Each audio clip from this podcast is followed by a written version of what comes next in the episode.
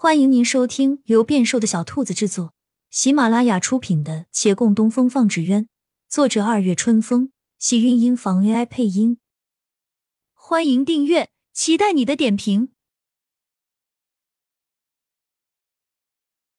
第二十三集，有人用竹片刻了小小的舟，浮在清澈水面，小舟上插了细细旗帜。旗上有字，有杨家竹材，有沈家扇叶，春风故书画，赵家包子铺。这些小舟并成一排，扎了彩色绸缎，在水中缓缓前行。衙役站在水边，高声喊：“感谢杨家竹彩特别提供的竹舟，感谢杨家。”后面一顺排似乎没看见。各商贾们见惯不怪，他们几乎都坐在附近的树荫下。携带家眷的便展开行帐，隔了外人。来的人不少，那些帷幕行帐簇成一排，紧密相连，绸缎罗旗随风舞动，若七彩祥云流落池边。池边还摆了一排小小案牍，书生们聚集此处对诗。有人对得下家说不上来，眼看对方被罚几杯酒，自意气风华，爽朗的笑，惹得不少少女小姐们倾心多看。流水与竹海当中是一片空旷的草地，这是比赛场地。竞赛还没开始，有参赛的纸鸢方拿了纸鸢正在试飞，也有儿童在上面奔跑玩耍，身后跟着操心的妇人或家仆，一面气喘吁吁的追，一面大呼让前人等一等。骆长青站在草地边，饶有兴致的看那些戏耍的儿童们，耳边听孟寻道。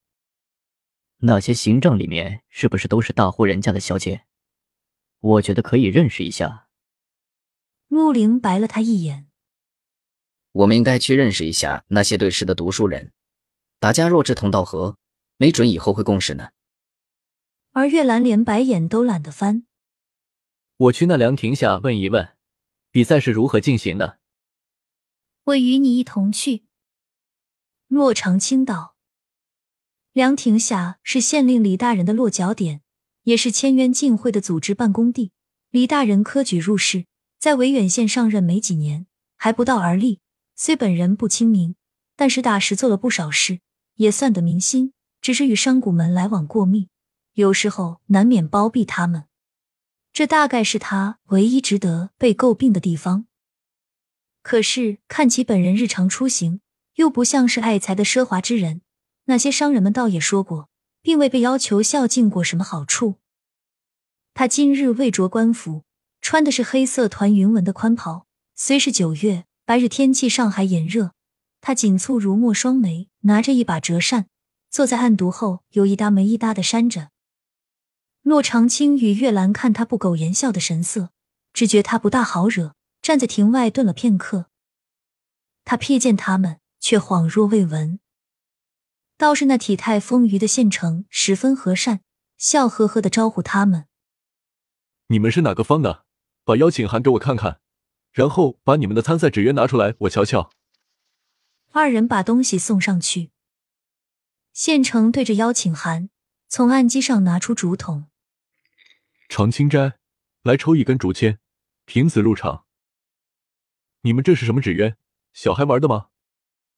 他瞧见递上来的纸鸢。霎时瞪大了眼睛。大人，竞赛要求上并未规定纸鸢样式啊。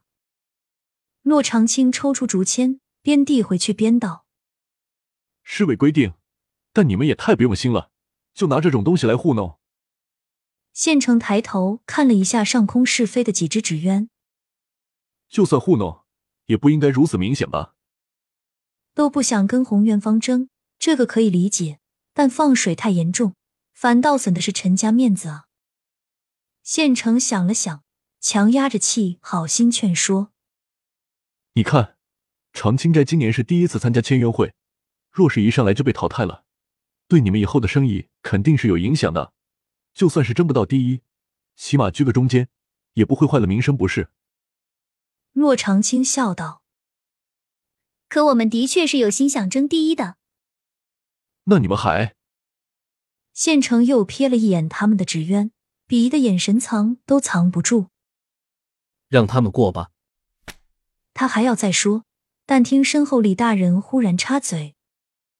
李大人仍然紧皱着眉，仿佛十分不乐意参与这样的活动，满脸都写着“好吵，好乱”。但这活动明明是他提议举办的。县城不大理解他的话，一时间没动。淘汰与否，后果都是他们自己承担的。既然要来参与，又何必阻挡？县城只好点点头，把签字登记后发给了他们，又叮嘱：第一轮比公益，只选十八只纸鸢出来，进入第二轮放飞比试。若是第一轮就淘汰了，便没机会参与第二轮。你们好自为之。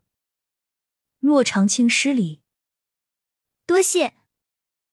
不用谢，你们还是先把纸鸢收好吧，免得比赛还没开始就被人笑话。他与身边人相视而望，无奈的摇摇头。月兰有疑问不解：师傅，为什么只选十八只纸鸢进行放飞比试？有一些纸鸢工艺欠缺，可未必放飞技能不行啊。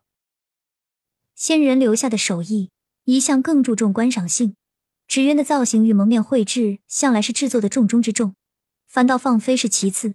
或许这也是根据以往的需求而来吧。亲亲小耳朵们，本集精彩内容就到这里了，下集更精彩，记得关注、点赞、收藏三连哦，爱你！